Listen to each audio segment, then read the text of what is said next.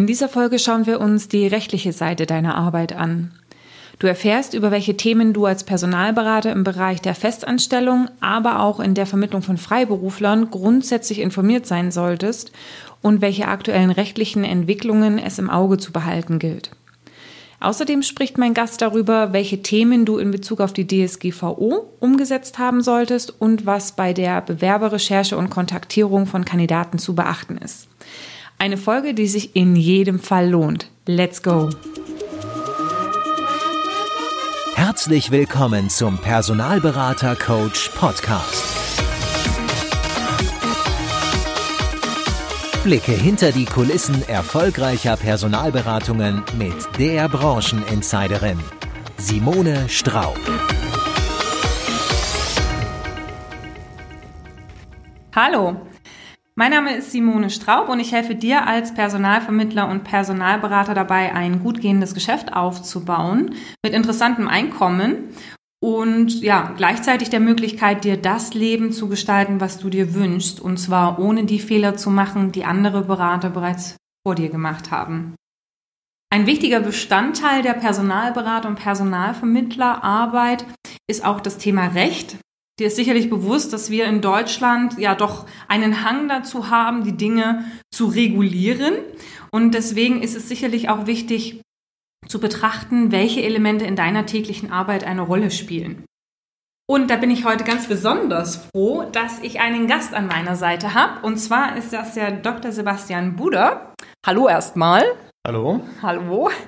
Dr. Sebastian Buder ist Fachanwalt für Arbeitsrecht und das seit über 14 Jahren und berät Unternehmen ähm, in Deutschland, aber auch international in allen Fragen des individuellen und kollektiven Arbeitsrechts. Ein ganz besonderer Schwerpunkt, das ist auch der Grund, warum er da ist, bildet dabei eben die Beratung von in-, in und ausländischen Personaldienstleistern. Also das heißt letzten Endes Personalberatungsunternehmen, die sowohl im Permanent-Geschäft äh, unterwegs sind, also in der Festanstellung, im Bereich Contracting, aber auch für die Vertragsform ANÜ. Ist er ein guter Ansprechpartner zu allen arbeitsrechtlichen, Sozialver sozialversicherungsrechtlichen, oh mein Gott, äh, und zivilrechtlichen Fragen. Ähm, grundsätzlich, was gibt es zum juristischen oder zum, zum Hintergrund, zum ausbildungsakademischen Hintergrund zu sagen? Dr. Sebastian Buder hat in äh, Berlin studiert, an der Freien Universität, hat entsprechend promoviert 2002 und ja, ist jetzt unterwegs, fleißig im Bereich, im Bereich Recht und berät seine Kunden zu allen Belangen, wie oben eben erwähnt. Das ist so ein bisschen der akademische und berufliche Hintergrund, der ist ja irgendwie wenig bunt. Jetzt machen wir das Ganze mal ein bisschen bunter. ähm, was macht sie denn neben diesem beruflichen noch so aus? Was macht Dr. Sebastian Buder privat?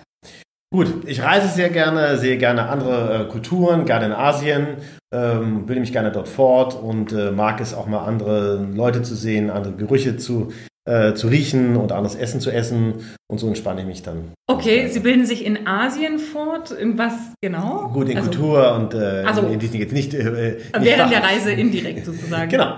Okay, was war das letzte Ziel, das letzte Reiseziel? Thailand und äh, ähm, Singapur, also die die ganze Region dort ein bisschen näher kennengelernt. Wow, und dann eher pauschal oder mit Rucksack und los? Äh, ein bisschen in der Mitte, also auf gar keinen Fall äh, ähm, ähm, pauschal.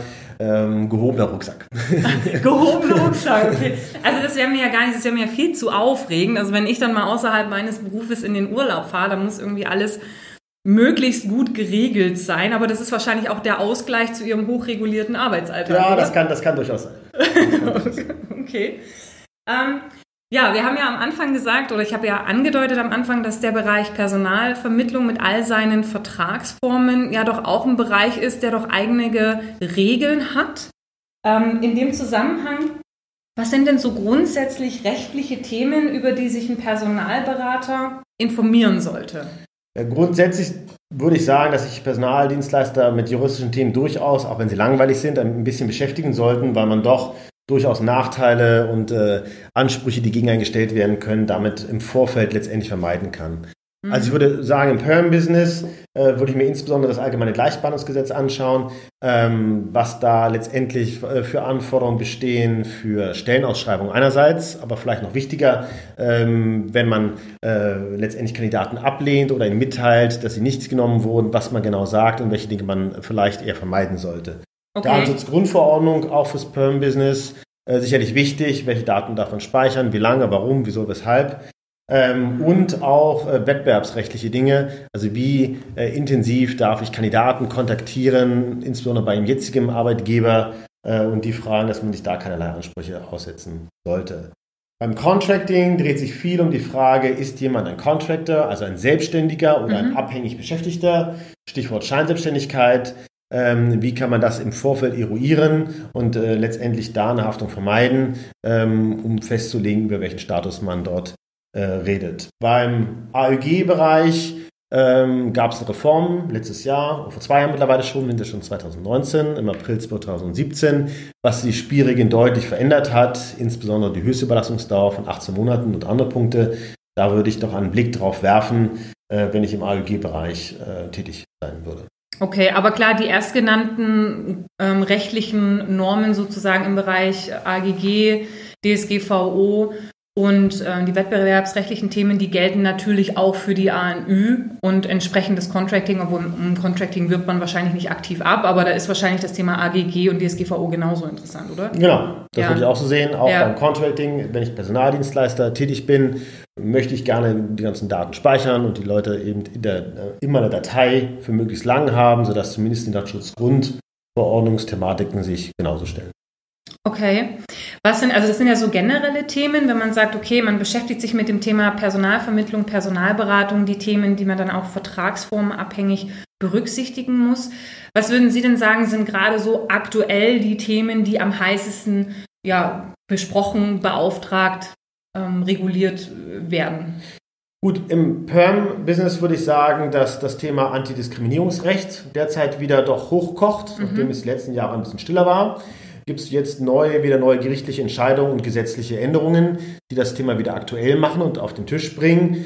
Bei Stellenausschreibungen ist es ganz aktuell die Frage des Geschlechts. Also früher hatten wir immer männlich und weiblich. Jetzt müssen wir eben auch da sehen, dass eben auch, dass das neutral angegeben wird, also auch als divers, als okay. dritte Möglichkeit. Ja. Es geht zurück auf eine Entscheidung des Bundesverfassungsgerichts im Oktober 2017 und ist jetzt ganz aktuell äh, gesetzlich geregelt worden. Das heißt, dort sollte man jetzt eben Stellenausschreibung oder muss jetzt Stellenausschreibung eben neutral, also nicht mehr M-W, sondern eben M-W-D, D für divers, männlich, weiblich, äh, divers, ähm, ausschreiben mhm. und darauf achten, dass wenn man in der Kommunikation mit den Kandidaten ist, ähm, dass man dort eben keine Indikatoren setzt, die dagegen verstoßen können. Sonst besteht die Möglichkeit eines Entschädigungsanspruchs.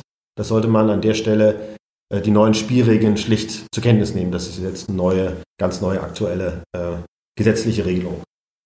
Datenschutzgrundverordnung, immer noch aktuell, ähm, haben wir jetzt schon ein paar Monate, ja, seit Mai 2018. Ja. Ähm, da haben wir jetzt die, ja, die ersten Fälle letztendlich, die wir auf den Tisch bekommen. Okay. Ähm, das ist in der täglichen Praxis, kommt das jetzt hoch.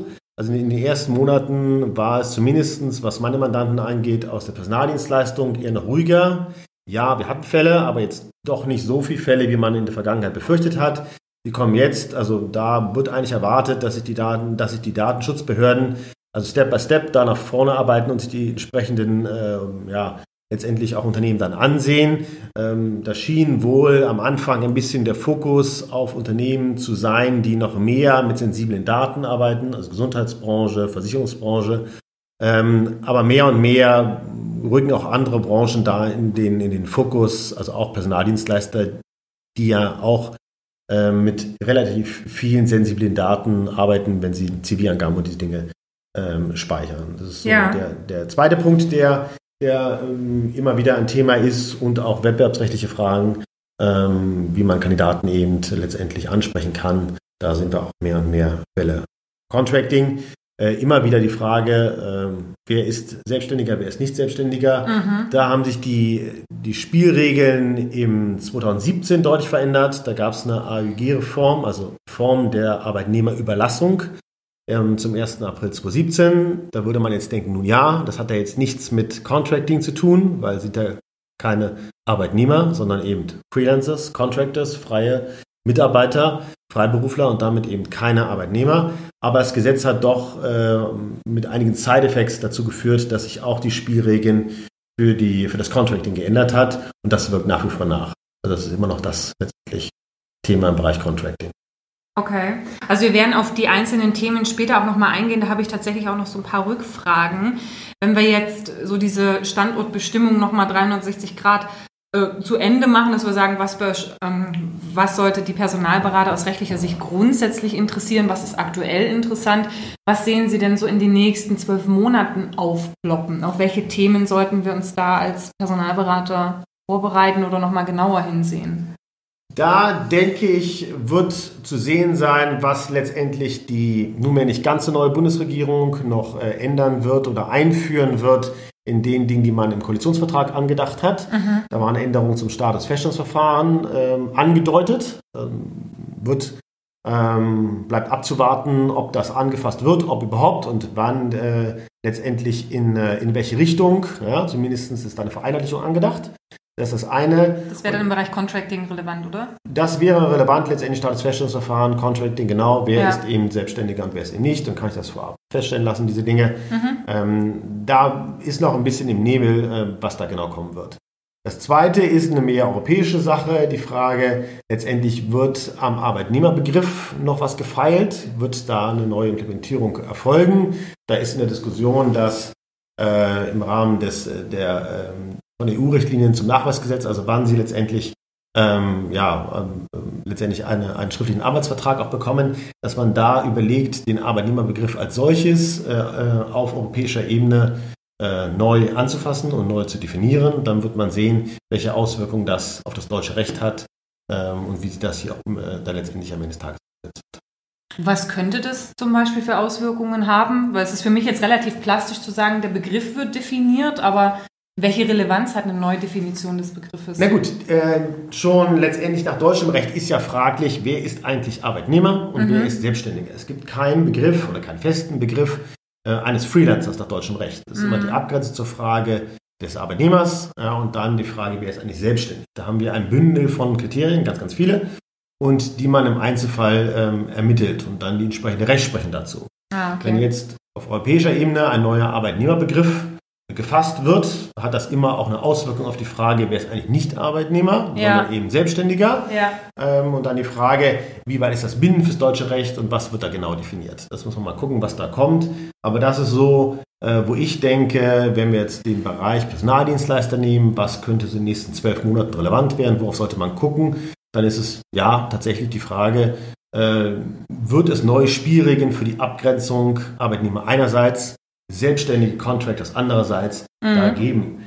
Im nationalen Recht glaube ich eher weniger. Also man hat das ganze Thema äh, angefasst ja für die ALG-Reform 2017. Das wurde im Vorfeld, also davor, bis es dann in Kraft getreten ist, sehr ausführlich diskutiert. Da würde ich jetzt nicht erwarten, dass in den zwölf Monaten das nochmal angefasst wird auf europäischer Ebene und dann mit einer Auswirkung auf das deutsche Recht. Das kann durchaus sein. Kann schon sein. Ich hatte mal was klingeln hören im letzten Jahr von der E-Privacy. Verordnung. Das wird ja immer im selben Atemzug auch mit der DSGVO genannt.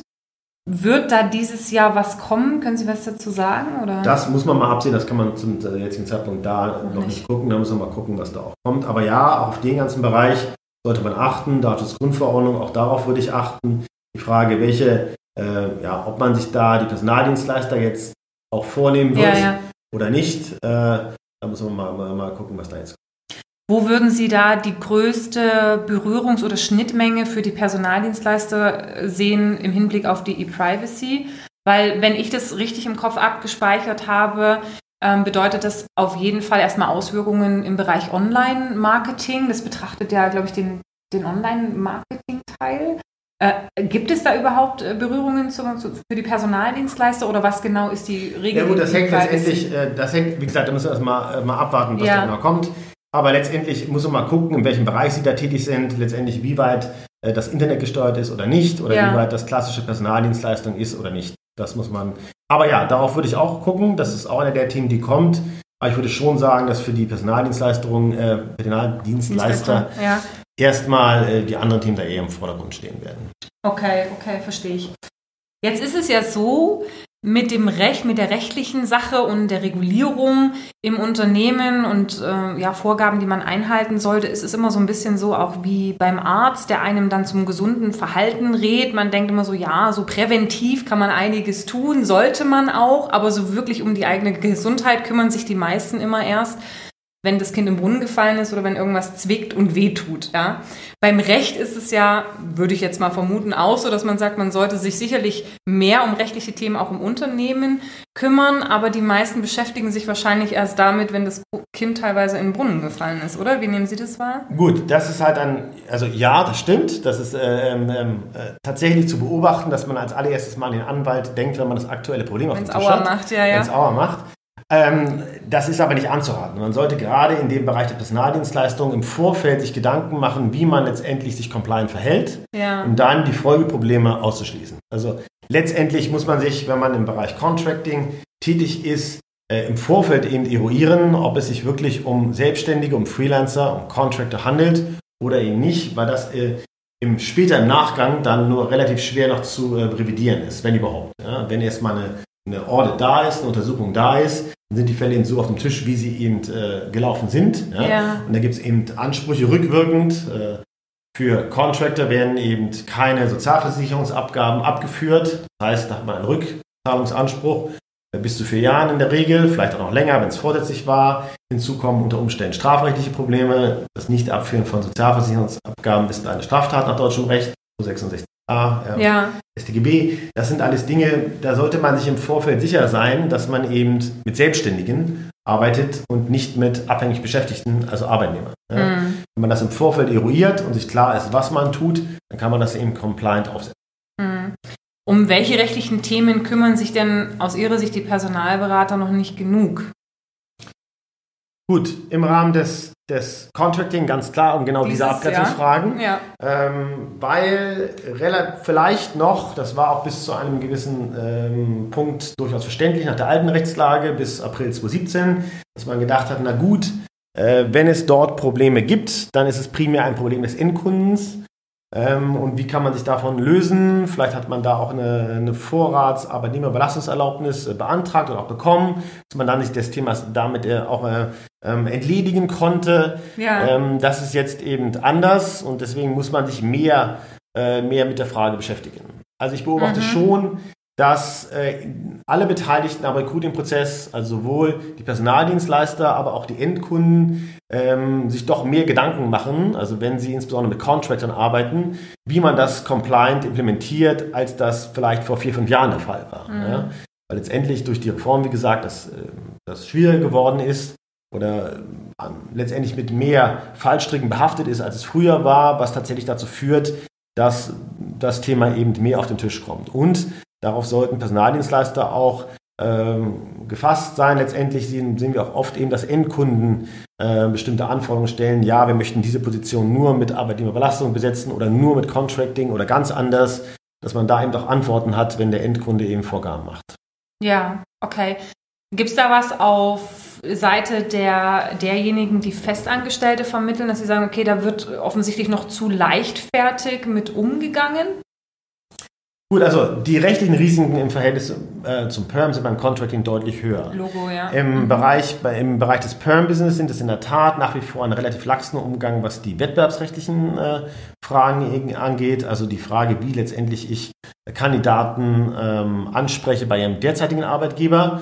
Da sehen wir auch mehr und mehr letztendlich auch gerichtliche Entscheidungen. Und da sind manche doch noch ein bisschen, ein bisschen naiv, würde ich mal ab und zu sagen, auch von, der, von den Personaldienstleistern. Da sollte man sich auch im Vorfeld darüber Gedanken machen, wie man das tut, was darf ich machen und wie kann ich kommunizieren. Kann ich Kandidaten per E-Mail anschreiben an den jetzigen Arbeitgeber und all die Dinge. Ähm, im, Im Bereich äh, der sozialen Medien, wie gehe ich damit um? Bei LinkedIn habe ich da ein bisschen mehr Flexibilität, ja. Aber da sollte ich mir schon Gedanken machen, letztendlich, was ich wo, in welchem Bereich, in welchem Umfeld ich da machen kann. Okay, jetzt wird es natürlich interessant. Jetzt wollen wir natürlich auch in die, äh, wie sagt man, in die Kruschelkiste? Nein, in die. Sie wissen schon, was ich meine. Jetzt wollen wir natürlich auch Details. Wenn Sie sagen, okay, man geht noch relativ lax eben mit den Ansprachen über die unterschiedlichen Kanäle um. Vielleicht können Sie es gerade mal so ein bisschen aufdrüseln. Es gibt ja per se die Möglichkeit, genau über E-Mail entsprechend anzusprechen, über Telefon und soziale Medien, haben Sie jetzt gerade gesagt. Lassen Sie mal doch ein paar, so ein paar Tipps rüber wandern. Wie kann man das denn möglichst rechtskonform machen oder was sind die gängigsten Stolperfallen? Na gut, es ist natürlich oftmals sehr einfach, einen Kandidaten zu finden beim jetzigen Arbeitgeber und ihn dort letztendlich anzusprechen. Da ja. muss man sich schon vor Augen halten, dass man letztendlich den, die, den Kandidaten oder den potenziellen Kandidaten bei seinem jetzigen Arbeitgeber während der Arbeitszeit dann kontaktiert. Und ja. dass man dafür äh, die Ressourcen des aktuellen Arbeitgebers, der ja auch dafür letztendlich äh, zahlt, ähm, ähm äh, und die Arbeitskraft, dass man die äh, letztendlich nutzt. Und da gibt es die Rechtsprechung, die sagt, dass man das ähm, auf das absolute Minimum ähm, reduzieren muss. Ja? Das heißt, wenn ich jemand anspreche, dann kann ich ihm im Wesentlichen nichts nicht viel mehr sagen, als zu eruieren, ob er Interesse hat und dann schnellstmöglich das Gespräch auf, eine, auf ein privates Umfeld zu äh, ähm, verlegen, zu sagen, okay, ich habe hier ein Angebot vielleicht für Sie, können wir das bitte nach Ihrer Arbeitszeit auf Ihrem Privattelefon fortführen, können Sie mir dafür die, die Nummer geben. Viel mehr ist da im Rahmen dieses Erstkontaktes eigentlich nicht erlaubt. Auch das Lügen ist nicht erlaubt, also ich kann mich nicht mit irgendeiner Story durchstellen lassen äh, von der Rezeptionistin mit einer Lüge, das darf ich alles nicht, sondern man muss halt sehen, dass man das ähm, ja, dann auf die private Ebene außerhalb der Arbeitszeit äh, verlagert. Das ja. ist ähm, die wichtigste Regel, die man sich dabei äh, beachten muss. Bei E-Mail geht grundsätzlich das Gleiche, nur in der E-Mail ist es halt sehr stark dokumentiert. Ja? Das heißt, da äh, ist ähm, auf jeden Fall Vorsicht geboten, wenn man das macht. Bei den sozialen Medien habe ich ein bisschen mehr Flexibilität. Ähm, also bei Google, ich kann durchaus Leute natürlich googeln. Äh, ich kann LinkedIn nutzen, weil dort ist jemand im professionellen Umfeld vertreten. Facebook ist da schon wieder, wieder problematischer. Ähm, also wenn jemand ganz klar in, in einem privaten Umfeld dort auftritt, dann ist das eben problematischer. Ähm, wenn ich beispielsweise als äh, Personaldienstleister meinen privaten Facebook-Account nutze, um dann jemand eine Freundschaftsanfrage zu schicken im Privatumfeld, mit diesen Dingen wäre ich sehr vorsichtig. Okay, sehr vorsichtig heißt, lieber lassen?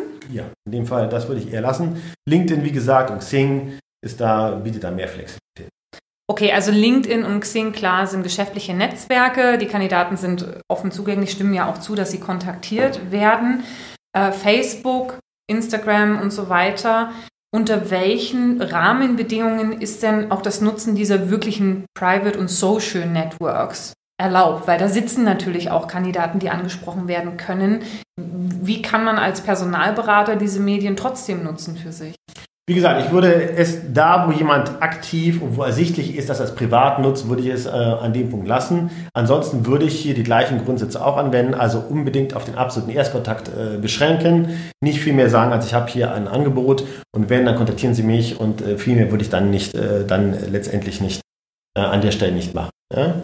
Die Fälle, die wir in der gerichtlichen, die wir in der anwaltlichen Praxis haben, kommen allerdings eher aus einer anderen Natur. Das sind tatsächlich diejenigen, wo es jemand gibt, der aktiv dann Schritte einleitet, ähm, um sich dagegen zu wehren. Und das ist in der Regel der, der äh, aktuelle Arbeitgeber. Ja? Mhm. Das heißt, es sind tatsächlich die Fälle, die so links und rechts hochkochen, sind tatsächlich diejenigen, wo man dann eben vielleicht an den falschen Kandidaten geraten ist. Mhm. Die Fälle sehen wir, ja. der das eben weiterträgt an seinen derzeitigen Arbeitgeber, der dann die entsprechenden Schritte einreicht.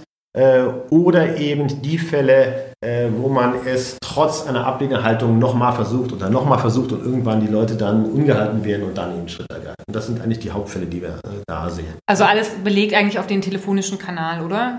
Oder per E-Mail, ja. ja. Oder letztendlich, wenn man in sonstigem beruflichen Umfeld des jetzigen Arbeitgebers dort, dort hat. Ja. Also wenn ich die Trainings mache, muss ich ehrlich sagen, ich rate eigentlich meinen Teilnehmern immer von der E-Mail ab, ne? der der E-Mail auf den aufs geschäftliche Konto, weil es natürlich, sobald du etwas verkehrt machst, sehr leicht zu dokumentieren ist. Ne? Genau. Also Sie sagen, grundsätzlich wäre es schon möglich, wenn man es auf die Frage beschränkte, ich habe hier ein interessantes Angebot, wenn es für Sie von Interesse ist, melden Sie sich bitte zurück mit Ihrer privaten Telefonnummer und, und einer Terminierung. Das würde schon, das wäre schon wohl rechtlich okay.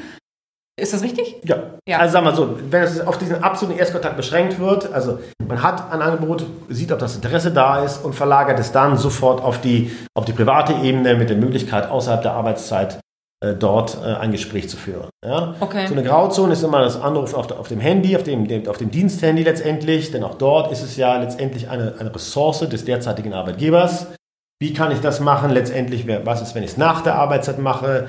Dann da die Gewähr höher? Aber auch da würde ich auf der, auf der sicheren Seite sein und dann eben, wenn man es macht, auf den absoluten Erstkontakt beschränken und dann auf ein Gespräch außerhalb der, ähm, ja, der Arbeitszeit des Kandidaten äh, dann verlagern. Ja, okay. Okay. Gut, das, was Sie sagten mit äh, ja, den, den Erzählen von Geschichten, da observiere ich in meinen Seminaren oft ein Vermischen von zwei Sachen, weil das eine ist natürlich eine Praxis aus der Personalberatung, aus dem klassischen Headhunting, das Erzählen von Cover Stories, also falscher Name, falsche Story, eigentlich genutzt in der Branche, muss man ganz klar sagen, um verdeckt an Informationen zur Größe der Abteilung zu kommen und an Informationen bezüglich Name und Telefonnummer. Ja, und ich weiß noch, in meiner frühen, in meinen frühen Anfängen als Researcher in der Personalberatung wurde uns immer eingetrichtert, trenne den Identanruf von der telefonischen Erstansprache, weil in dem Moment, wo du beides zusammen machst, wo du an der Telefonzentrale eine Lüge erzählst, mit einem falschen Namen auftrittst, durchgestellt wirst und dann, tada, plötzlich äh, Personalberater ABC bist ja, und, und die Stelle vorstellst und das kann in Zusammenhang gebracht werden, bist du in Teufelsküche, weil dann haben wir nämlich den unlauteren Wettbewerb. Genau, und es kommt ja. doch, viele Leute denken dann, das wird schon irgendwie rauskommen. Es kommt, es kommt dann doch raus, also wenn jemand das eben an den Arbeitgeber trägt, was macht der? Der, der befragt als allererstes die, die daran beteiligt waren. Wenn er dagegen vorgehen möchte, dann wird dann die Rezeptionistin äh, ins Büro bestellt und wird dann befragt, wie war es denn? Und die sagt das dann, da haben sie auch noch einen Zeugen, ja. Ähm, das ist schon kommt öfter mittlerweile vor, das muss man schon, schon sagen. Wenn man jetzt öfter sagt, mal Butter bei die Fische, ähm, wie viele Urteile gibt es denn tatsächlich, wenn man jetzt so auf die letzten zwei Jahre mal zurückblickt? Wie viele wurden wirklich durchgefochten? Gut, da müsste man jetzt mal eine Recherche machen, wie, ja. wie viele es wirklich sind. Bei mir in meiner Praxis kommt es vor. Ich vertrete allerdings auch sehr, sehr viele äh, Personaldienstleister. Ja. Also das dass ich damit viel zu tun habe, ist jetzt nicht unbedingt ein, äh, ein Spiegel dessen, was generell äh, bei den ja. Gerichten auffällt. Aber man muss ja gucken, nimmt es zu oder nimmt es nicht zu? Was ja. sind so die aktuellen Strömungen? Und da fällt doch auf, dass es, dass es eher zunimmt. Ähm, und auch, dass da gerichtliche Verfahren äh, letztendlich geltend gemacht werden. Das hat man so eigentlich vor einigen Jahren eher nicht weniger gesehen. Also wenn man 2018 sieht, war es im zweistelligen Bereich, war es im einstelligen Bereich? Müsste ich wirklich recherchieren lassen. Das muss man ja. wirklich auch mal äh, da eine Erhebung machen lassen. also schon, aus dem Bauch heraus? Hm, also zweistelligen Bereich jetzt von was meinst du damit genau? Ja, zehn, äh, zehn also äh, waren es äh, zehn Fälle, die bis zum Gericht durchgegangen sind? Waren es, ja, ja, genau. Waren es 15, waren es 50, waren es. Gut, es ist letztendlich drei? am Ende des Tages natürlich die Kunst. Man muss auch fairerweise sagen, dass solche Fälle oftmals außer Gericht geklärt werden. Also 10, 15 Fälle werde ich schon gehabt haben, aber die Frage, wie viele davon zu Gericht gegangen sind, das sind dann letztendlich die, die wirklich Hardball spielen. Ja? ja. Oftmals geht es auch darum, dem jetzigen Arbeitgeber ein Zeichen zu setzen und einen Unterlassungsanspruch durchzusetzen, dass man sagt, hör zu, mach es nicht nochmal. Ja. ja? Oder den, auch den, äh, äh, den, den potenziellen neuen Arbeitgeber ähm, dann zu kontaktieren und zu sagen, okay, stell ihn nicht ein, lass es. Äh, dass man das letztendlich einmal dokumentiert und dann entsprechende Unterlassungserklärungen bekommt, dann lässt man es auch oft dann äh, gut sein. Ja. Was allerdings auch heißt, das muss man natürlich auch sagen, dass das für die Personaldienstleister dann oft auch zum Problem wird. Weil wenn man die Fälle äh, letztendlich hat, und ich habe sie auch von der anderen Seite, versucht man doch sehr schnell auch den potenziellen neuen Arbeitgeber äh, mit ins Boot zu holen. Ja? Der wird dann angeschrieben und da werden Ansprüche auch dort gehen gemacht, was letztendlich auch äh, für das Verhältnis Personaldienstleister und Endkunde äh, oft auch kein, äh, keine guten Auswirkungen. Also das heißt, ähm, der der Geschädigte in Anführungsstrichen ähm, belangt dann nicht nur die Personalberatung für eine nicht saubere Ansprachepraxis, sondern auch das beauftragende Unternehmen hinten dran. Wenn er es denn, wenn er eben letztendlich weiß, wer es ist, ja. Ansonsten müsste man erstmal einen Auskunftsanspruch geltend machen, gerichtlich gegen den, äh, gegen den Personaldienstleister. Ja, ja. Den Weg scheuen dann natürlich auch einige, ja.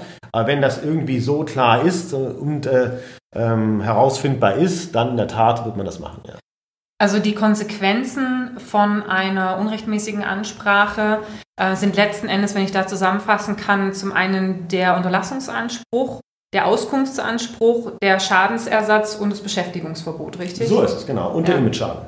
Ja, und, also wenn ich in der ja. Tat natürlich, wenn der Endkunde, wenn man an den Endkunden rantritt, also an den Kunden des Personaldienstleisters, ja. ähm, Klar, hat das auch ein Image-Schaden natürlich zur Folge. Okay, also die Oder aber, die zum Gericht gehen, sind relativ wenig. Es wird viel außergerichtlich geklärt, dann mit einem Unterlassungsanspruch. Ist eigentlich bei einem Unterlassungsanspruch Zahlt man dann direkt auch Geld als Personalberatung oder kommt es erst, wenn man wieder da, dabei verstößt? Ja, Lassenanspruch ist der Lassenanspruch. Also genau. letztendlich beim nächsten Mal. Ja. Wenn ich lasse. Beim nächsten Mal, ja. Okay, also es wären dann sozusagen die Gerichtskosten, also die Anwaltskosten, das entsprechend zu, genau. Der zu regeln. ist jetzt erstmal auf der, ja. auf der Stufe der, der Konsequenzen, die es gibt, eher weiter unten okay. angesiedelt. Ja. Aber es gibt ja letztendlich verschiedenste äh, Mandanten an der Stelle. Die, die dann Hardball spielen und die dann das wirklich zu Gericht tragen, die machen da in der Regel auch alles geltend, würde ich auch erstmal machen. Ja. Ähm, und dann hat man halt die Probleme dann.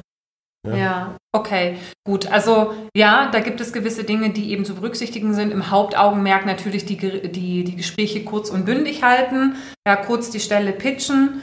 Also im ersten Schritt äh, den Angerufenen nach seinem Einverständnis fragen, ob er den Job eben äh, kurz vorgestellt haben möchte, dann den Job präzise vorstellen, fragen, wann eben außerhalb der Arbeitszeit das Gespräch fortgeführt werden kann und wenn derjenige kein Interesse an dem Gespräch hat, dann entsprechend. Genau. Und sich dann letztendlich komplett verhalten. Das heißt jetzt keine ähm, abwertenden, unwahren Äußerungen über den derzeitigen Arbeitgeber ähm, zu tätigen, äh, nicht zu äh, ja, nicht compliant Verhaltensweisen auffordern, also zum Beispiel nicht anhalten der Kündigungsfrist oder sowas, mm. oder mal nebenbei schon arbeiten, all diesen Dingen. Mm. Ähm, das ist auch alles wettbewerbswidrig. Ja.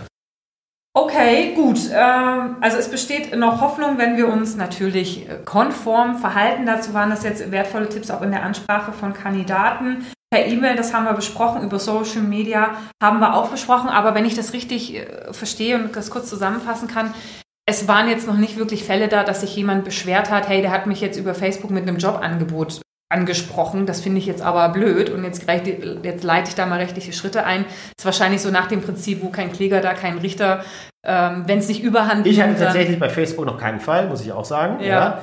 Wir hatten Diskussionen äh, letztendlich zum Teil, äh, was die sozialen Medien angeht, die im beruflichen Netzwerke sind, Sync ja, und ja, LinkedIn. Ja. Und da bei der Frage, wenn Leute das eben ausführlich äh, kenntlich machen oder ausdrücklich kenntlich machen, dass sie nicht kontaktiert wurden und trotzdem kontaktiert worden sind, oder Xing. Ähm, also ich bin nicht auf Jobsuche. Manche ja. haben ja sogar drinstehen, bitte nicht. Also ich habe kein Interesse an Personalvermittlern. Genau. Wenn ich dann die anschreibe, was ist dann? Dann wird es dann da problematisch, genau. Das muss man okay. auch sagen. Das ist auch dann, da bin ich dann auch vorsichtig, dass in der Tat, das sollte man äh, zur Kenntnis nehmen. Und das tun doch relativ viele Personaldienstleister offenbar äh, eher nicht. Ja? Okay, also dann könnte theoretisch derjenige auch hergehen und die vier Themen, die wir da vorhin eben besprochen haben, nochmal aufrufen? Oder Grundsätzlich ja, so wobei auch da die Frage ist, ob man dann Interesse daran hat. Also ja, muss man, als Privatperson. Äh, genau, als Privatperson mhm. ist eben das, die Wahrscheinlichkeit, dass man da Schritte einreicht, eher geringer. Wenn das, wie gesagt, das höhere Risiko liegt eben darin, dass ich als derzeitiger Arbeitgeber einen Schaden habe, weil ich denke, dass mir die Leute abgeworben werden, ähm, ist man eher gewählt und vielleicht sogar für die Konkurrenz abgeworben werden da ist das Risiko, dass man dort Schritte einleitet, deutlich höher. Ja, okay. Okay, das ist so zur, zur Kontaktierung eben auch von Kandidaten über die unterschiedlichen Medien. Was ich auch interessant finde, es kommt immer mal wieder in meinen Trainings auch die Frage hoch, wie sieht es denn aus mit Referenzen? Also könnte ich theoretisch bei einem Unternehmen anrufen, ohne dass es mein Kandidat weiß, den ich im Prozess habe und diesen früheren Arbeitgeber nach einer Auskunft fragen, nach einer Referenz fragen. Gut, da ist nach deutschem Recht so, dass das primäre, ähm, die primäre ähm, Ressource für diese Fragen eben das Zeugnis ist. Wir mhm. haben strenge Regeln, wie ein Zeugnis äh, zu fassen ist. Mhm. Ähm, wohlwollend zum Beispiel, dass eben äh, bestimmte Dinge auch nicht im Zeugnis erwähnt werden und so weiter und so weiter. Das hat natürlich auch zur Folge, dass andere Arten des, des Sourcings dort ähm, nicht ganz unproblematisch sind. Also Background-Checks zum Beispiel sind sehr problematisch, äh, was da zulässig ist. Grundsätzlich würde ich davon eher Abstand nehmen. Was ja. heißt das Background-Checks? Background-Checks, wenn Sie jetzt äh, Checks machen über die entsprechende Person, ob da irgendwie Straftaten sind, was mit Internet oder Recherchen, all diese Dinge zusammenstellen zu lassen.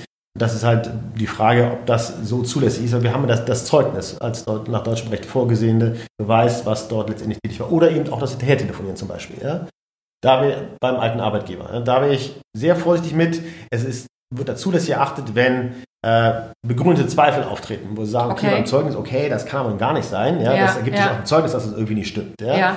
Dann äh, wird das zulässig sein, aber auch da würde ich sehr vorsichtig sein. Im Übrigen muss man auch sehen, dass der alte Arbeitgeber sich ja auch an dem Zeugnis festhalten muss. Also wenn er sich compliant und rechtsmäßig verhält, dann gibt er ihnen die Informationen, die im Zeugnis stehen. Ja? Dass letztendlich auch so rausgegangen ist und sagt nicht genau das Gegenteil. Äh, das wäre ja auch von ihm nicht, äh, vom äh, alten Arbeitgeber nicht. Mhm. Wenn wir jetzt nochmal auf das Thema Background-Checks gucken, es gibt zum Beispiel ähm, eine Seite, die heißt stalkscan.com. Also es ist eine Seite, die Facebook auswertet und praktisch über die gängigen Auswertmöglichkeiten in Facebook hinaus eben auch auswertet, wo wurden jetzt welche Personen vielleicht getaggt, was hat diese Person geliked, welche Bilder hat sie kommentiert. Das sehe ich ja so in der normalen Facebook-Historie über die Statusmeldungen nicht. Also ist das das, was auch Sie meinen mit dem Thema äh, Background-Checks? Naja. Ähm, weil ja im Prinzip sind die Informationen ja öffentlich zugänglich in gewisser Art. Gut, man muss letztendlich immer ähm, eine Interessenabwägung im Einzelfall feststellen, was noch zulässig ist und was nicht zulässig ja. ist. Ja? Also auch in der, der Bewerbungssituation äh, ist ja nicht alles zulässig zu fragen. Zum Beispiel, darf ich eine Frau fragen, ob sie schwanger ist? Nein, darf ich nicht. Ja? Darf ich nach Vorstrafen fragen? Nur wenn sie auch im Zusammenhang sind, äh, die, äh, die eine, einen Zusammenhang mit der, mit der Tätigkeit, Tätigkeit. aufweisen. Ja? Aber ich dachte, das wäre bei Schwangerschaft genauso. Also Nein, Schwangerschaft darf ich eine Frau nicht gar, fragen. Gar nicht, gar nicht. Frau nicht fragen. Mhm, mhm. Und ähm, ähm, das, übrigens, wenn ich es doch mache, dann hat die Frau das Recht zur Lüge. Ja? Sie kann ja. sagen, nein, ich bin nicht schwanger und wenn sie doch schwanger ist, dann kann ich darauf keine arbeitsrechtlichen Maßnahmen stützen. Ja? Und okay. genau das würde ich ja aushebeln, wenn ich jetzt mal die privaten Facebook-Accounts auswerten lasse, ob ich da Bilder habe, die sie mit dem Partner vor einer, vom Krankenhaus oder ja oder so eine genau. Ultraschallaufnahme, genau. ne, die ja genau. manche Genau, das zeigt auch, dass das in der Form nicht zulässig sein kann. Also diese Ausforschung des privaten Bereiches ist in der Form eben nicht zulässig. Okay. Und äh, Background-Checks generell sind eben äh, nur sehr, sehr eingeschränkt zulässig. Dann eben, wenn, wie gesagt, überhaupt nur Interessenabwägung im Einzelfall ergibt, dass das, dass das noch zulässig ist und eben äh, da kann ich mir vorstellen, wenn es eben wirkliche offensichtliche Unstimmigkeiten im Zeugnis gibt, dann kann man darüber nachdenken, aber immer nur äh, Interessenabwägung im Einzelfall, immer nur im Einzelfall eben auch Verhältnis. Ja? Mhm. Mhm. Macht Sinn. Wir haben ja noch ein anderes aufregendes Thema im Petto. Und zwar habe ich mir da vorhin auch die Frage noch notiert im Zusammenhang mit der DSGVO. Das ist ja doch ein Thema, womit man sich gern abends mit einem Buch schmökernd auf die Couch setzt bei einem Glas Wein und einfach mal guckt, was ist denn bei der DSGVO so wichtig. Haha. Ironie-Modus off. Aber wir sind ja froh. Ich meine, die meisten Personaldienstleister sollten sich dazu natürlich schon informiert haben, aber einfach nur, um nochmal auf Nummer sicher zu gehen und uns ins Thema ein bisschen einzuschwingen. Was sind denn so Themen, wo Sie sagen, das sollten Personalberater Stand heute auf jeden Fall im Bereich DSGVO bereits umgesetzt haben? Gut, das ist jetzt ein, äh, ein langes Feld. Äh, darüber könnte okay, wahrscheinlich eine eigene äh, Zwei Minuten. Ein, ähm, Interview machen. Zwei also gut, ich würde auf jeden Fall darauf achten, dass ich die, ähm, dass ich die Einwilligung habe. Dass ich die Einwilligung derjenigen habe, wenn ich äh, die Daten speichern möchte. Also ja. das, was man so äh, früher auch dachte oder was ich oft höre, auch im, im Personaldienstleisterbereich, ich speichere die, die Daten letztendlich für immer, denn man weiß ja nie, wie sich der Kandidat entwickelt und ob der mal Karriere macht und ob ich dann irgendwie dann auch unterstützend tätig sein kann. Das wird halt mehr und mehr problematisch. Einwilligung wichtig, brauche ich. Äh, und zwar neue Einwilligungen. Äh, gut, wenn die vor Inkrafttretende Datenschutzgrundverordnungen ähm, sehr, sehr gut gemacht waren, dann mögen sie jetzt noch halten. Mhm. Das, was ich so sehe in der Praxis, ist, ist dem nicht der Fall, sondern man sollte sich kritisch hinterfragen, äh, habe ich entsprechende Einwilligungen ähm, und ähm, wie kann ich jetzt letztendlich die, äh, das jetzt nachbessern, kann ich welche bekommen oder nicht und auf jeden Fall von neuen eben ähm, ja, Personaleinwilligungen ähm, letztendlich beibringen, die eben compliant sind. Das ist so äh, das eine Punkt. Das zweite ist die Frage, wie lange darf ich ähm, Daten letztendlich speichern? Stichwort Datensparsamkeit. Habe ich ein Konzept, wann sie zu löschen sind? Wie lange darf ich sie wirklich behalten? Wofür brauche ich sie? Habe ich einen Zweck? Habe ich eine Einwilligung dafür? Und äh, wofür letztendlich plane ich die äh, Daten dort, dort letztendlich zu speichern? Ja? Der nächste Punkt ist auch immer die Frage äh, der Agreements, also habe ich vernünftige Verträge, Auftragsdatenverarbeitungsverträge, ähm, habe ich mich daran gegangen, habe ich da vernünftige Verträge abgeschlossen ähm, und wenn nicht, sollte ich mir zumindest diese Fragen auch mal anschauen. Ja? Ähm, interne Compliance ist dort wichtig. Man sollte das Thema Datenschutz dort äh, auch parat haben. Man sollte auch darauf äh, letztendlich eingestellt sein, dass es zu einer Überprüfung mal kommen kann. Das heißt, man muss dann auch nachweisen, dass man sich Gedanken gemacht hat, dass man ein Konzept hat, wie man damit umgeht, wann ich Daten speichere, was ich implementiert habe. Ähm, das sind so die Fragen, mit denen ich mich beschäftigen würde, um nicht dann letztendlich, wenn es mal zu einer Überprüfung kommt oder wenn mal einer eben doch eine Anzeige macht bei den Datenschutz, äh, Behörden, dass ich dann letztendlich an der Stelle nichts, nichts nachzuweisen habe oder vorzuweisen habe. Ja, also in dem Zusammenhang fällt mir so der Begriff Verarbeitungsverzeichnis ein ja, und Übersicht über Datenverarbeitungsvorgänge. Sind das da zum Beispiel solche Dokumente, die dann angefordert werden, ähm, dass man dann sagt, okay, was passiert überhaupt an, an genau. Datenverarbeitung? Wie, ist wie, und, wie ist der Prozess umgesetzt worden? Ja. Das dokumentiert? Ja, was kann ich dort darlegen? Habe ich das äh, letztendlich äh, umgesetzt bei mir im Unternehmen, äh, wie genau die Abläufe sind, was mit den Daten dann letztendlich passiert. Denn man muss sich ja auch schon vor Augen führen, dass man mit, mit, mit, äh, mit doch sehr relevanten Daten dort eben zu tun hat, wenn ich eben äh, diese abspeicher und da würde ich definitiv ein Augenmerk drauf richten. Ja, das sind auch die Fälle, ähm, oder die, die wir jetzt gesehen haben, die hochgekocht sind, da haben tatsächlich auch die Behörden die entsprechenden Fragen dann gestellt. Ja. Okay, das klingt jetzt interessant. Das hatten Sie ja vorhin schon erwähnt, dass äh, da zunehmend eben auch ähm, Aufmerksamkeit jetzt sozusagen auch auf die Personaldienstleister gerichtet wird.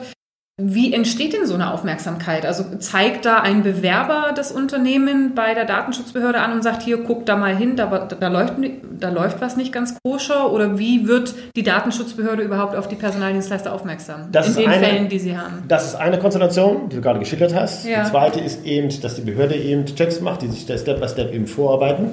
Äh, das ist zu beobachten. Allerdings, wenn ich ganz ehrlich bin, das, was am häufigsten tatsächlich ist, sind die Frage von anonymen Hinweisen, dass jemand tatsächlich mhm. ähm, ja an, einen Hinweis gibt an die entsprechende Behörde dort mal zu prüfen und das sind relativ häufig Leute, die ein Interesse haben oder die eine Wut haben oder die irgendein Ungehaltensein gegen das Unternehmen haben.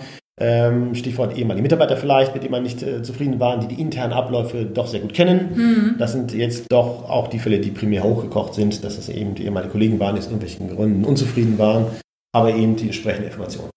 Wie konkret ist denn dann diese Anzeige bei der Datenschutzbehörde? Also reicht es dann aus, dass derjenige dann anonym einreicht, hey, check mal die Firma ABC, das läuft dann nicht ganz rund ab?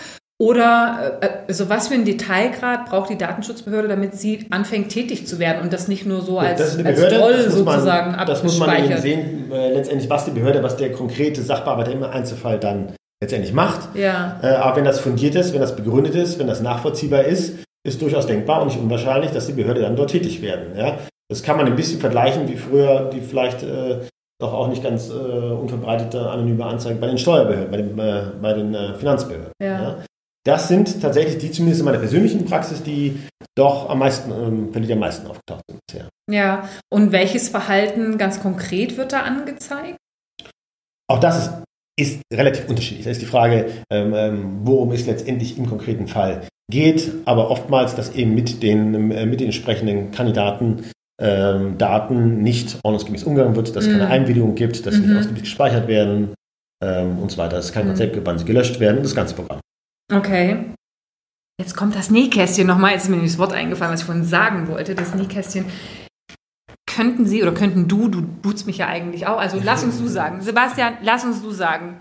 Yes. Ja. Wir schütteln die Hand. genau, ihr wart Zeuge. Nein, du bist Zeuge. Ähm, was soll ich sagen? Nähkästchen. Ähm, hast du für uns mal eine Idee, wie so ein exemplarischer Prozess in, sozusagen aussehen kann? Weil letzten Endes die Datenbank ist ja für einen Personalvermittler eigentlich der Schatz, der Goldschatz. Ja, das ist das, wo man dann eben auch Synergien generiert. Ja, die meisten Personalvermittler arbeiten leider noch zu wenig mit dem Datenbestand, die sie haben. Das ändert sich ja glücklicherweise durch die DSGVO auch, dass sie dadurch dann auch wieder mehr mit den bestehenden Kontakten in Kontakt kommen. Aber grundsätzlich ist das eigentlich der Goldschatz einer Personalvermittlung, die Datenbank. Ja. Äh, was wäre denn so ein exemplarischer Prozess, damit man dieses Einwilligungslöschfristen, ich kann den Kandidaten doch in der Datenbank behalten, Thema gut abbilden kann. Hast du da für uns so einen, so einen kleinen Blueprint? Ja, gut. Also ich, ich, würde zunächst mal sagen, dass man gucken muss, ähm, was mache ich nach vorne raus und was mache ich mit den Altfällen. Dass ja. man guckt, ja, okay. äh, ähm, wie, wie gehe ich damit um. Äh, nach vorne raus würde ich mir äh, halt mit der Einwilligung arbeiten, dass ich versuchen würde, das mit den Einwilligungen so letztendlich abzudecken und die äh, konkret, äh, konkret so zu machen, ähm, wie es letztendlich mit dem Kandidaten abgesprochen ist und wie die Bedürfnisse dort eben sind. Mit anderen Worten, ich wäre jetzt vielleicht vorsichtig mit irgendwelchen Standarddingern, die man äh, im Internet sich zusammensucht, die vielleicht äh, nicht so richtig passen. Ja? Sondern das muss eben so konkret wie möglich sein, äh, damit letztendlich diese Einwilligung erhalten. Und ich muss mich fragen, brauche ich die Daten wirklich ähm, oder brauche ich sie nicht mehr? Also wie kalt ist der Kontakt und wie lange kann ich ihn in der Datenbank behalten? So, und nach äh, hinten raus muss ich eben auch tatsächlich eben vielleicht äh, in Kauf nehmen, dass man den einen oder anderen löschen muss, wenn ich keine Einbildung habe und letztendlich auch keinen Grund habe, warum ich den äh, weiter in meiner Datenbank behalte. Und das machen man dann auch. Also man guckt sich das auch an, auch Recruitment-Unternehmen ähm, gucken sich an, da muss man eben dann auch ähm, letztendlich äh, die entsprechenden rechtlich richtigen Konsequenzen ziehen. Also im Prinzip erlöscht ja der Grund in dem Moment, wenn der Prozess, für den sich der Kandidat beworben hat oder, oder Ja gesagt hat, äh, stell mich vor, wenn der beendet wird und äh, der Kandidat hat nicht die Einwilligung gegeben, darüber hinaus in der Datenbank zu bleiben. Man müsste eigentlich dann die Daten löschen, so wenn nicht die Einwilligung genau. darüber hinaus besteht. So Was Man sind muss denn, auch beachten, ja. dass äh, Kandidaten auch ihre Einbildung widerrufen können. Wenn sie widerrufen wird, dann muss ich eben auch darauf reagieren und ich sagen, na gut, es fällt schon nicht auf, ich behalte ihn trotzdem in der Datenbank. Ja. Und dann muss ich sie eben dann, dann löschen. Ja, okay. Und so Löschfristen, was ist, wenn der Kandidat jetzt zum Beispiel sagt, ja, ich möchte in der Datenbank bleiben? Wie lange kann man den dann da drin lassen? Ist das dann forever ever oder ähm, muss ja, man den trotzdem rauslöschen? Das hängt auch immer ab, äh, letztendlich von der Rechtsgrundlage, auf der die Speicherung beruht. Also in ja. unserem Fall, wo die, dann die Ein äh, Einwilligung, da muss man eben äh, äh, genau sich angucken, wie genau ist die Einwilligung äh, gestrickt und welche Einwilligung wurde erteilt. Und da muss man im Einzelfall prüfen, ähm, letztendlich, ähm, welche Frist genau anzuwenden ist. Mit anderen Worten, es gibt jetzt keine feste Deadline, die ich dir sagen kann, sondern mhm. man muss wirklich im Einzelfall gucken und eben auch sehen, dass eben verschiedene Zahnräder dort ineinander greifen. Also muss man gucken, wie letztendlich äh, das Verhältnis ist und welche, ob ich dann gesetzliche Aufbauungsfristen habe, ob ich noch Ansprüche habe, die ich letztendlich äh, geltend machen kann. Also wenn wir zum Beispiel gucken an Daten, die jetzt eher den Endkunden betreffen, wann sind da noch Ansprüche offen, wann habe ich da Verjährungsfristen, was kann ich noch geltend machen, ähm, da muss man letztendlich da äh, äh, an, äh, an der Stelle gucken. Also wichtig ist eher, dass man sich das im Einzelfall anschaut, als dass man jetzt eine, eine feste Frist braucht. Okay, aber es ist definitiv richtig, wenn wir sagen, dass die Kandidaten nicht bis an ihr Lebensende gespeichert werden können, ohne dass es dann nochmal karrierelange erneut... Betreuung. Ja, ist, ja, ja, genau. Genau, das ist richtig. Ist nicht so. Okay, okay. Gut. Und der Prozess, der sich dann oft abbildet, ist eben, dass äh, ja, das System natürlich die Löschung irgendwann vornimmt, aber man kann das auch so abspeichern, das habe ich jetzt bei ein paar Kunden von mir auch, die dann in einem gewissen zeitlichen Vorlauf E-Mails rausschicken. Hey, na, du bist doch bei uns in der Datenbank, aktualisier doch mal deine Daten, na, um uns auch ein Zeichen zu setzen, dass du noch Lust darauf hast. Ja. Diejenigen, die dann nicht antworten, nicht aktualisieren, da ähm, kann man das wohl so programmieren, dass die Personalvermittler ein Alert bekommen, wer hat nicht erneuert und die kann man dann auch entsprechend hinterher telefonieren. Und wenn man dann den Kandidaten nicht erreicht und ihn aktiv dazu eben auffordern kann, äh, ja, seinen, seinen Datenbankverbleib zu aktualisieren, dann wird er halt rausgelöscht. Das, genau, das sind jetzt diese Löschungskonzepte, die Ideen, wie man damit umgeht, letztendlich in der Praxis. Ja. Ähm, das, was du gerade geschildert hast, ist ein relativ üblicher Weg, ja, ja. den ich auch so okay finde um damit letztendlich umzugehen. Aber wichtig ist halt, dass man sich eben da auch einen Prozess implementiert mhm. und im Falle eben einer behördlichen Prüfung eben da auch etwas nachweisen kann. Mhm. Okay, und eine letzte Frage gleich noch zur, zur DSGVO. Was genau soll dokumentiert werden? Also ich kenne das damals, ich habe mich ja im, im Rahmen meines Geschäfts da natürlich auch entsprechend informiert und weitergebildet und da ist eben dieses äh, Verarbeitungsverzeichnis mir ins Gesicht gesprungen, ja, und einmal eben auch dieser Überblick über die Datenverarbeitungstätigkeiten. Das ist einmal so eine Tabelle, da hat man praktisch aufgelistet, was alles so anfällt und auch die Tools, die dafür genutzt werden und entsprechend auch eingeordnet, ist es jetzt irgendwie kritisch, weil Daten verarbeitet werden oder nicht. Ja, und hat dann zu den einzelnen Vorgängen, Prozessen nochmal einzelne Verarbeitungsverzeichnisse angelegt, wo dann eben Details auch nochmal geklärt werden, was eben äh, der Grund, was ist die Rechtsgrundlage, warum die Daten verarbeitet werden, gespeichert werden und so weiter und ähm, genau nach welchen Standards wird das in den Unternehmen abgelegt, ist ein, ist ein wie sagt man, ähm, Auftragsverarbeitungsvertrag? Nee, ja. wie, wie, heißt es, sag? Ja, Auftragsverarbeitungsvertrag. Äh, genau. genau, Auftragsverarbeitungsvertrag, ja. ist das notwendig und so weiter. Also sind das so Dokumente, die dann in dem Rahmen eben auch notwendig sind? Genau, oder? wobei, wie gesagt, das, das ist so wie du es geschildert hast, ähm, das ist schon sehr, sehr gut, ja. Aber trotzdem ist immer die Frage, wie ist es im Einzelfall? Also diese, mhm. diese Formularnutzung äh, ist sicherlich wichtig, aber viel wichtiger ist genau auf den Einzelfall zu schauen, was genau mache ich, was genau brauche ich, welche Einwendungen habe ich, äh, um da vernünftig mich compliant aufzustellen. Ja? Das okay. ist eigentlich, da gibt es auch keine One-Fit-All-Lösung, sondern ja. muss man wirklich im Detail gucken. Wattenvollkornbrot, ja. ja. Aber vielen, vielen Dank für, für deinen Einblick und äh, auch die Zeit. Übrigens, ne, so Blick behind the scenes. Es ist jetzt 19.30 Uhr. Ja, wir sitzen jetzt hier nach unserer Arbeitszeit. Vielen Dank, ähm, Sebastian, du hast sicherlich heute auch schon einen langen Tag hinter dir und haben das heute für dich aufgenommen, um dich einfach zu informieren. Wenn mein Hörer jetzt noch weiterführende Fragen hat und sagt, Mensch, okay, ich habe gemerkt, da habe ich wohl noch Defizite. Wie kann mein Hörer dich erreichen? Was sind die besten Kontaktmöglichkeiten? Am besten per E-Mail. Ja. Also s.buder, B-U-D-E-R, at televessing.com. Mhm. Genau, dann antworte ich auch ganz schnell. Klingt gut. Ja, vielen Dank, Sebastian. Und ich bin ganz, ganz bewegt, dass wir heute zum Du übergegangen sind. Wir kennen es ja jetzt schon ein Jahr und heute war der Tag. Ich bin begeistert.